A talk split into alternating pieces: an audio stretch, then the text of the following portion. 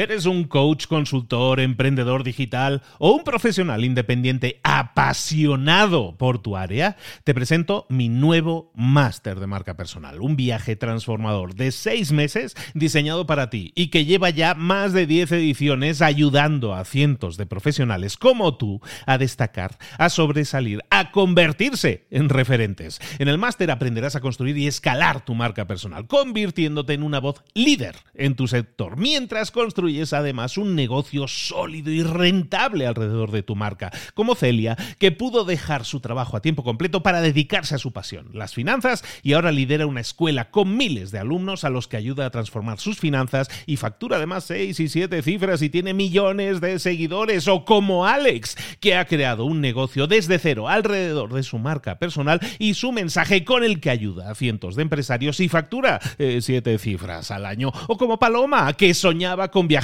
por el mundo y que ahora vive como nómada digital con cientos de miles de seguidores y más de 17.000 alumnos. Gracias al máster, su sueño pasó de ser una idea a una realidad rentable y reconocida.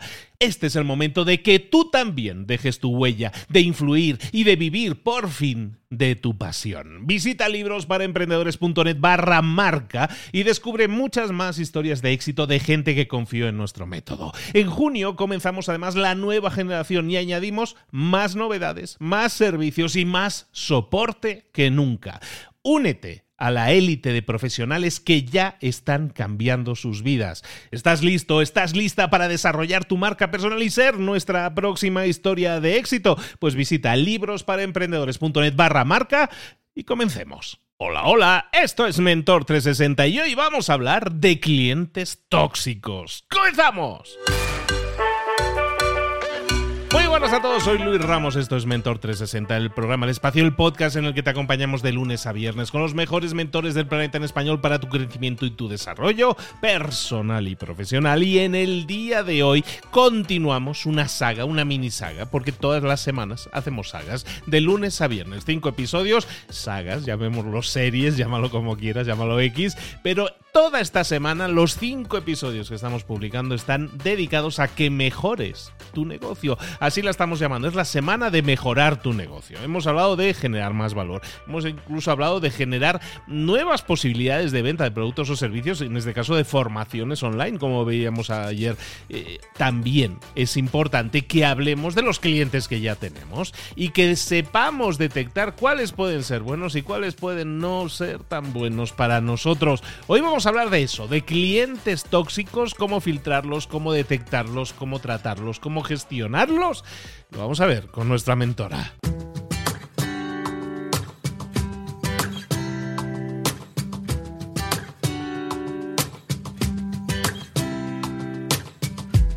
Llegó el momento de hablar con nuestro mentor del día y hoy tenemos otra de esas sorpresas que tenemos últimamente, que es que te traemos a nuevos mentores. Estamos incorporando, haciendo más grande nuestra plantilla de mentores, trayéndote siempre a las mejores personas en cada una de esas áreas de conocimiento en las que puedes crecer. Hoy tenemos mentora nueva, porque sí, es mentora, y se llama Laura López. Laura, buenos días, querida, ¿cómo estás? Hola, buenos días. Pues muy bien y encantada de participar aquí contigo. Y nosotros encantados de tenerte. Laura es una experta experta en freelancer, es, eh, vamos, podríamos llamarla coach, asesora de temas eh, relacionados con freelancers. Si tú eres una persona que tiene su propio negocio, porque para, empezamos por ahí, que es un freelancer, pues es una persona que, que, es su propio jefe, ¿no? El solo emprendedor, que el solo prenur, que llaman muchas veces, y son esas personas que muchas veces no tienen claro, bueno, incluso podría decir, no tenemos claro, porque yo estoy ahí dentro, no tenemos claro a veces cómo hacer las cosas, cómo manejar a los clientes, cómo manejar las cuentas, las facturas, todo eso, y Laura tiene un libro que se llama Imperio Freelance, tiene cursos y tiene un montón de formación para todas esas personas. ¿Más o menos le acierto, Laura? Sí, sí, le has dado. O sea, en realidad yo me dedico en concreto a ayudar a emprendedores que venden servicios como freelance, lo que tú decías. Eh, sobre todo que venden servicios creativos, pero la mayoría de las cosas que, comento se pueden extrapolar a, otras ramas que no sean diseñadores o, ilustradores o diseñadores web. Pues hablo de marketing, hablo de conseguir clientes, hablo de quitarte clientes tóxicos, etcétera. Hay un montón de gente que nos sigue, que nos escucha cada día y que está en esa situación. Es que soy emprendedor, es que estoy emprendiendo. En esa situación situación en la que te encuentras, en la que tienes más preguntas que respuestas, en este caso Laura te puede ayudar mucho. Y tenía que estar aquí hace mucho tiempo que quería traerla. Y Laura, de hecho, ya la he entrevistado previamente en el otro podcast, en Libros para Emprendedores, fue súper bien y creo que es, eh, es justo y necesario, como dice el padre, que tengamos a Laura aquí para todas estas personas que quieran aprender un poco más a, a manejar de mejor manera todo su negocio freelance. Eh, Laura López, ¿de qué nos vas a hablar hoy? Pues mira, te lo acabo de mencionar rápidamente, pero voy a hablar justo de clientes tóxicos, porque es lo que más eh, agobia a, mi audiencia y a los freelance en general. Y es un tema súper recurrente. O sea que ahí voy a, voy a tocar varios consejos para, para saber cómo quitar, quitarte clientes tóxicos, vamos. Y no solo para freelance, ¿eh? ojo, porque esto de lo que vamos a hablar hoy, el tema, por lo que dices, nos sirve para todos los que somos emprendedores, para los que somos empresarios, no solo para un freelance, sino para cualquier persona que tenga trato con clientes, que yo creo que hoy en día somos todos, porque todos estamos vendiendo de alguna forma. Excelente, Laura, pues venga, vamos a ello, explícanos. Bueno, pues básicamente lo que yo me encuentro de mi propia experiencia y viendo también eh, los problemas que tienen mis alumnos y mi audiencia en general, es que aparecen clientes tóxicos y empezamos a quejarnos, empezamos a frustrarnos, a quemarnos y siempre pensamos que son los clientes los que tienen el problema y nosotros no hemos hecho nada para llegar a esta situación, ¿no? Entonces, yo lo que veo, lo primero, es que hay que identificar de dónde ha nacido este problema, por qué está este cliente tóxico, por qué se ha convertido esta relación comercial en algo negativo, por qué se ha llegado a esa situación y ver qué cosas podemos hacer desde nosotros mismos para, primero, alejarnos de los clientes tóxicos que tengamos ahora y segundo, no volver a repetir esta situación con uno nuevo. Entonces, lo primero es identificar un poco qué es un cliente tóxico, ¿no? Porque para uno puede ser una cosa, para otro puede ser otra. Y yo lo que, lo que veo es como que hay diferentes tipos de, de clientes tóxicos. Están los que te regatean tu precio y que quieren lo más barato. Están por otro lado los que son indecisos, que no saben lo que quieren, que llegan a, ti pero no tienen claras las cosas, ni sus objetivos de negocio o, del, o, los objetivos que tienen con el proyecto que te solicitan. Luego los que te dan órdenes porque se piensan que, que tú eres, o sea, que es tu jefe y tú eres el empleado. El que te pide mil cambios porque quiere siempre como mm, decir él la última palabra y no se fía de tu criterio profesional el que mm, retrasa los plazos y de repente todo se alarga, desaparece, el proyecto se queda a medias, una parte sin cobrar y demás. Estos son como los grandes grupos de clientes tóxicos. Y para mí, todos ellos eh, tienen algo en común y es que realmente lo primero es que no hemos puesto límites. Y entonces es donde aparece el problema, porque eh, no hemos sabido cómo eh, establecer bien los roles desde el principio, ¿no? No hemos sabido generar lo primero una autoridad con el cliente para que se fíe de nuestro criterio, para que delegue de verdad y que no nos considere como pues ese freelance que yo le digo lo que tiene que hacer y él como una máquina o un robot pues implementa y encima me cobra poco. Entonces, bueno, por un lado tenemos el problema de eh, de, saber cómo llegar a, clientes que nos valoren y que nos respeten. Y por el otro, el de saber decir que no y filtrar a los que no lo van a hacer y además poner medidas para limitar bien los servicios y el contexto de actuación de, de nuestro trabajo y que todo quede claro y no se convierta esto en una relación tóxica. Hay un tema de fondo y es que muchas veces pensamos que tenemos clientes tóxicos y en realidad pues no lo son, porque aquí hay que diferenciar bien lo que realmente es un cliente que no te conviene y el que se ha convertido, en, o tú crees que se ha convertido en un cliente tóxico, pero en realidad es por tu, digamos, responsabilidad de que no le has concretado lo que, lo que le ibas a dar, ¿no? O sea, que te pide cambios, es que igual tú no le has dicho cuántos cambios te puede pedir y él da por hecho que puede hacerlo que te retrasa los plazos, oye, es que igual tú no le has dicho que había que poner una serie de plazos y si se retrasaba esto iba a involucrar o iba a, derivar en otras consecuencias de, bueno, negativas para ambos o si iba a retrasar todo, ¿no? O sea, que hay que identificar bien primero eso. Si realmente tienes clientes tóxicos, eh, identificarlos. Y si se te ha convertido un proyecto en algo tóxico, hay veces que se puede recuperar y ver que realmente no hay un problema con el cliente, sino con cómo está establecido el servicio. Entonces, eso por un lado. Y por el otro, como estaba comentando, tenemos que aprender a decir que no y a filtrar antes de que lleguemos a una situación límite. Para esto, ¿qué es lo que yo sugiero? Porque yo lo que veo es que la mayoría de los freelance, cuando alguien le pide un presupuesto, lo que hace directamente es, eh, pues, si le mandan un email, responde al email y dice, mira, te va a costar tanto. O si le llaman por teléfono, directamente hace la reunión improvisada, incluso le dice el precio por teléfono, ¿no? Y yo lo que veo es que o bien se pasa directamente el presupuesto o bien se pasa a una reunión y de ahí al presupuesto. Yo lo que sugiero es hacer un paso intermedio, hacer un filtro. Es decir, cuando alguien te pide un presupuesto, le pides que te rellene un formulario de filtro con una serie de preguntas que tú le vas a, hacer para identificar si los dos encajáis, si, va con lo que tú ofreces, si, eh, bueno, pues si puedes identificar alguna bandera roja de, uy, aquí una señal de alarma de que esto no va a llegar a buen puerto. Entonces, para eso hacemos un formulario, se hace una serie de preguntas y ahí ya ves si pasas a una reunión o directamente rechazas el proyecto y le derivas a otra persona o le recomiendas a otra persona. ¿Sí? ¿Hasta aquí? ¿Cómo vamos, Luis? Bien, bien, bien. ¿eh? Estoy aquí tomando todas las notas del mundo y conceptualmente entiendo lo que me dices, Laura, pero muchas veces no vemos alarmas. Parece que todo va a ser un camino de rosas con un cliente y luego se convierte en un infierno. O sea, hay cosas que al principio, este filtro que tú dices que, intentemos hacer, muchas veces no, no es suficiente, porque ya a mí me pasa, ¿eh? con clientes dices, con este voy a disfrutar y luego se convierte en pesadilla. ¿No te ha pasado? Sí, también puede pasar. O sea, esto no es infalible, ¿eh? O sea, siempre puedes hacer muchas preguntas y luego por el camino, de repente, pues mira, ni tu intuición te avisó de que iba a ir mal la cosa.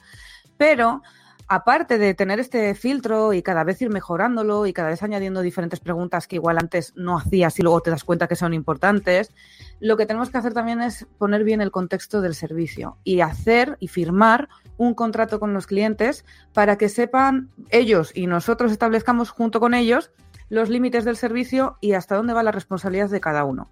O sea, es una garantía para los dos. Eh, ¿Qué pasa si de repente el cliente para el proyecto? Pues ahí tiene que haber una cláusula que especifique si se va a continuar después y entonces tiene algún coste extra. Bueno, es ir estableciendo todas esas condiciones, pero sí que es cierto que aunque no es infalible este filtro, y aunque no es infalible que tú cada vez vayas estableciendo mejor las condiciones de tu servicio, sí que vas a conseguir que cada vez sean menos los clientes tóxicos que te lleguen a ti, que encima que gracias a estas reuniones cierres más presupuestos y puedas aumentar el valor de percibido de tu trabajo, incluso el precio de, tu, de tus presupuestos respecto a otra persona que no se interesa ni siquiera en tener una reunión con, con el cliente. Porque este filtro realmente es estratégico. Por un lado nos ayuda esta serie de preguntas y luego la reunión, nos ayuda a filtrar, pero por el otro nos posiciona también frente al cliente. ¿Cómo? Primero porque va a ver que tú tienes un sistema en tu negocio, que tienes unos pasos, que tienes un orden, que controlas todo el proceso desde que un cliente te escribe hasta que supuestamente no terminas el, servicio. Y si ya ve que tienes una organización cuando un cliente te pide un presupuesto, pues eso hace que, el, que este cliente potencial piense que en todo lo demás también vas a tener ese mismo orden y que eres profesional, ¿no? Entonces, también nos ayudan en esa parte. Por otro lado, estas preguntas que hacemos como filtro también son estratégicas en el sentido de que no vamos a preguntar simplemente qué es lo que necesita para poder estimar un presupuesto y decir, vale, que quiere que incluya no sé cuántas páginas en esta web, que lo quiere no sé cuánto tiempo y demás, y yo me hago el cálculo. No, no es solo para eso, no es para ver cuánto lo voy a cobrar, es para preguntarle sus objetivos si es el responsable del proyecto o si va a hacer falta que esté otra persona en la reunión. Es para preguntarle qué problema le ha hecho, eh, mm, le ha hecho pensar en contratar tu servicio. O sea, con esto ya estamos estableciendo unos roles desde el inicio en el que tú, como freelance, te estás preocupando de que tu cliente potencial llegue a unos objetivos con su negocio y no simplemente te estás preocupando de que te diga lo que quiere para sacar los euros o los dólares que, le vayas a cobrar. Entonces aquí también cambia el tema de, qué autoridad tienes tú, ¿no? ¿Cuál es el rol que tienes eh, frente al cliente? Ya no eres el freelance que ejecuta como si fuese un empleado, sino que te posicionas ya al mismo nivel, por lo menos, y al, al, mismo nivel de, oye, que yo tengo un negocio, que yo soy un profesional, que yo me tienes, a mí me tienes que, tener en cuenta como un consultor o un partner que te va a ayudar y no simplemente como el que va a ejecutar o, me vas a dar órdenes para que ponga el logo más grande eh, porque tú no sabes utilizar Photoshop. vale, entonces es un poco, te hace todo el... E, e, este, aunque parece una tontería o algo obvio, esto de hacer un filtro y una reunión, la mayoría de los freelancers se lo saltan. Y para mí me parece esencial, eh, que al final es, es un tema también, de un, o sea, es un sistema de ventas, es filtro y ventas. Y esto al final lo que, lo que nos ayuda es si, pues, no vamos a, conseguir eliminar a todos los clientes tóxicos porque a algunos no se les ve venir, pero por lo menos vamos a tener un contrato y si vemos que esto va fatal, pues aquí están unas condiciones, se, se, cancela el contrato y ya sabemos lo que nos toca a cada parte y qué pasa a partir de ahora, sin ningún problema. Pero en otros casos, si no has hecho nada de esto, el problema que tienes es que si quieres finalizar un servicio con un cliente, quizás termines y ni cobres por lo que has hecho hasta, hasta la fecha. Por eso es tan importante todo este proceso.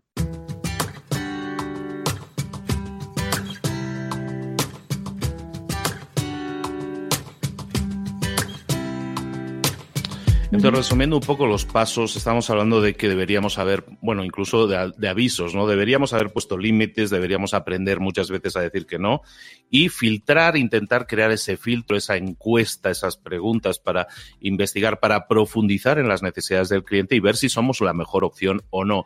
Porque de esa manera, si nos solemos que hay humo, pues mejor no nos metemos porque seguramente luego haya fuego. Entonces, filtrar una reunión, contrato, eso serían más o menos los puntos, ¿no, Laura? Sí, o sea, el filtro inicial con el formulario, con las preguntas, de ahí ver si se pasa una reunión o no. Si se pasa la reunión, después ya se hace un presupuesto, cuando el cliente lo acepta, se firma un contrato y ya empiezas a trabajar. Pero nada de ni empezar a trabajar sin firmar contrato o sin ni siquiera haber cobrado una parte o sin ni siquiera haber eh, tenido una reunión por medio. Hay que ir pasito a pasito, aunque a muchos les da, que me lo encuentro, a muchos les da como como vergüenza ponerse en el cara a cara en las reuniones y a mí incluso antes me, me, daba, me daba palo eh, hacer reuniones con clientes. Y muchas veces por miedo a no saber valorarnos y a no saber después cuánto cobrar ni, y, miedo a, hablar de dinero. O sea que si desde el principio nosotros establecemos este sistema, pues poco a poco vamos a ir quitando este miedo, porque lo vamos a tomar más como una entrevista de nosotros hacia el cliente y no al revés, porque si no muchas veces se convierte como una entrevista de trabajo y, eso es lo que generalmente le pone nerviosa a la gente, ¿no? A ver si voy a pasar esta entrevista o no. Vamos a verlo al revés, somos nosotros los que vamos a entrevistar al cliente para ver si le podemos ayudar. Totalmente claro. Oye, Laura, y aquí así entre nosotros, eh, hablabas al principio de los tipos de cliente, de los principales problemas que, son que te quieren regatear, que están indecisos, que a lo mejor son mandones que se retrasan en los pagos o en las entregas. ¿Cuál es el mayor problema en tu experiencia que solemos encontrarnos con los clientes? De ese top, ¿cuál sería el ganador? ¿Cuál sería el, el que se lleva la palma? Jo, pues a mí el que más me dicen es el que regatea. Mm. Porque estamos en una industria, por lo menos en la industria creativa o en general en los freelance, es un tipo de perfil profesional que está muy, muy infravalorado. Entonces, la gente ya asume que se puede regatear en un servicio así y los propios freelance acceden a estos regateos y es un gran error porque luego es muy difícil salir de eso. Bueno, pues chicos, ya lo habéis escuchado, tenemos aquí ya ahora mismo un plan de acción, un plan de acción que para muchos será totalmente diferente del que estén aplicando en este momento. A lo mejor estás teniendo problemas con clientes. Ahora ya sabemos hasta cómo llamarles tóxicos. Estás teniendo problemas con ese tipo de clientes que te dan más, más desventuras que cariño y, alegría. Pues a lo mejor deberíamos comenzar a querernos, a respetarnos a nosotros mismos un poco más, a poner esta especie de filtros de barreras para que no aceptemos a todo tipo de clientes, porque si son clientes tóxicos, la toxicidad de un cliente es que te puede amargar la vida, ¿no, Laura? Sí, sí, desde luego, pero es que además eso te genera que acabes frustrado en tu propio negocio y hemos emprendido para estar con una calidad de vida y un día a día que disfrutes, no para estar lidiando con clientes que nos amargan la vida, de verdad. Bueno, pues ¿qué os ha parecido? ¿Qué os ha parecido? Me encantó, Laura, el tema, es un tema que da para profundizar, probablemente seguiremos hablando de, otros temas, pero vamos a seguir tocando al cliente tóxico, al cliente tóxico de vez en cuando, estoy seguro de ello. Laura, ¿dónde la gente puede saber más de ti? ¿Dónde te podemos localizar? Mira, pues mi web es lauralofer.com y ahí mismo pueden incluso descargarse varios recursos gratuitos y también tengo mi libro Imperio Freelance en Amazon para el que quiera directamente ir a echarle un ojo. Así que ahí mismo y en redes sociales, sobre todo en Instagram, en arroba lauralofer lauralofer.com. Laura López, ya eres una Mentor 360. Bienvenida al club. Gracias, qué ilusión me hace, Luis. Excelente. Te esperamos muy pronto. Bueno, ya estamos terminando el año, pero te esperamos ahora entrando el año de nuevo para seguir hablando de estos temas que realmente necesitamos poner encima de la mesa para que mucha gente tenga herramientas con las que actuar de forma mejor y buscar, como tú decías ahora muy bien, una mejor calidad de vida. De nuevo, muchísimas gracias por estar con nosotros, Laura. Muchísimas gracias a ti, Luis, y un abrazo.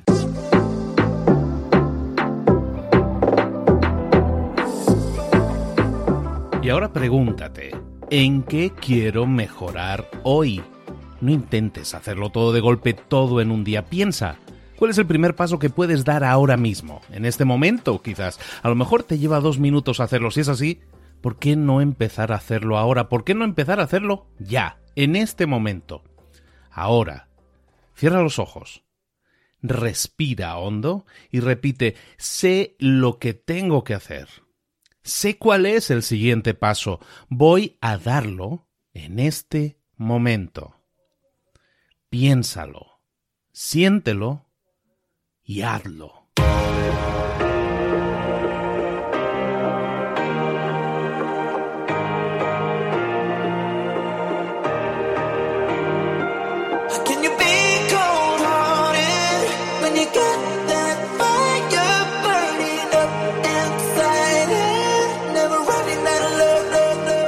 Muchas cosas de las que hemos visto hoy ya las sabes. La mayoría del conocimiento que compartimos aquí ya lo sabes. Sabemos lo que tenemos que hacer, sabemos lo que tenemos que evitar, lo que no tenemos que hacer, todo eso ya lo sabes. El único problema es que no lo ponemos en práctica, no pasamos a la acción y es ahí donde te necesito a ti y a tu compromiso. Si una sola de las ideas que hemos comentado hoy resuena en ti, te llama a ponerla en práctica, entonces, define el paso más pequeño posible, el gesto más mínimo, y hazlo ahora mismo.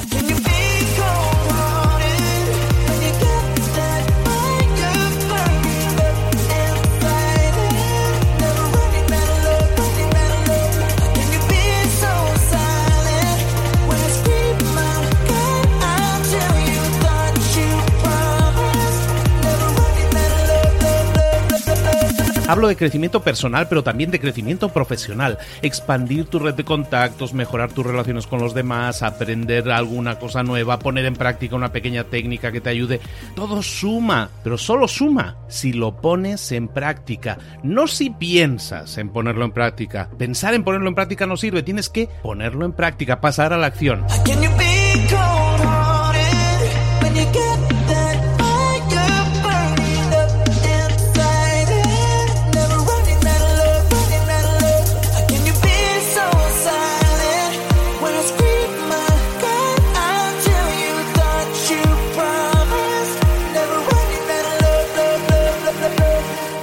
Acuérdate de este ingrediente secreto también. El ingrediente secreto es la actitud. Tu actitud. Tu actitud transmite. Si sales a la calle con ganas, la gente lo va a notar. Si sales a la calle sin ganas, la gente también lo va a notar. El mundo está ahí fuera, te está esperando, por lo tanto sal ahí fuera, sal a la calle y sal con ganas, sal con actitud. No esperes a mañana, ya sabes lo que tienes que hacer y ya sabes que lo puedes hacer hoy. No veas pasar la vida, vive la vida. Tienes las mismas 24 horas que tienen los demás, haz que valgan la pena. Entrega en estas próximas 24 horas tu mejor versión. Te esperamos aquí mañana para continuar creciendo. Te esperamos aquí mañana con más mentores, pero el día de hoy está completito delante de ti. Así que ponte en pie pisa fuerte, respira hondo, sal ahí fuera y conquista tu día. ¿Eres un coach, consultor, emprendedor digital o un profesional independiente apasionado por tu área? Te presento mi nuevo máster de marca personal, un viaje transformador de seis meses diseñado para ti y que lleva ya más de 10 ediciones ayudando a cientos de profesionales como tú a destacar, a sobresalir, a convertirse en referentes. En el máster aprenderás a construir y escalar tu marca personal, convirtiéndote en una voz líder en tu sector, mientras construyes construyes además un negocio sólido y rentable alrededor de tu marca, como Celia, que pudo dejar su trabajo a tiempo completo para dedicarse a su pasión, las finanzas, y ahora lidera una escuela con miles de alumnos a los que ayuda a transformar sus finanzas y factura además 6 y 7 cifras y tiene millones de seguidores, o como Alex, que ha creado un negocio desde cero alrededor de su marca personal y su mensaje con el que ayuda a cientos de empresarios y factura 7 eh, cifras al año, o como Paloma, que soñaba con viajar por el mundo y que ahora vive como nómada digital con cientos de miles de seguidores y más de 17.000 alumnos. Gracias al máster, su sueño pasó de ser una idea a una realidad rentable y reconocida. Este es el momento de que tú también dejes tu huella, de influir y de vivir por fin de tu pasión. Visita librosparaemprendedores.net barra marca y descubre muchas más historias de éxito de gente que confió en nuestro método. En junio comenzamos además la nueva generación y añadimos más novedades, más servicios y más soporte que nunca. Únete a la élite de profesionales que ya están cambiando sus vidas. ¿Estás listo? ¿Estás lista para desarrollar tu marca personal y ser nuestra próxima historia de éxito? Pues visita librosparaemprendedores.net barra marca y comencemos.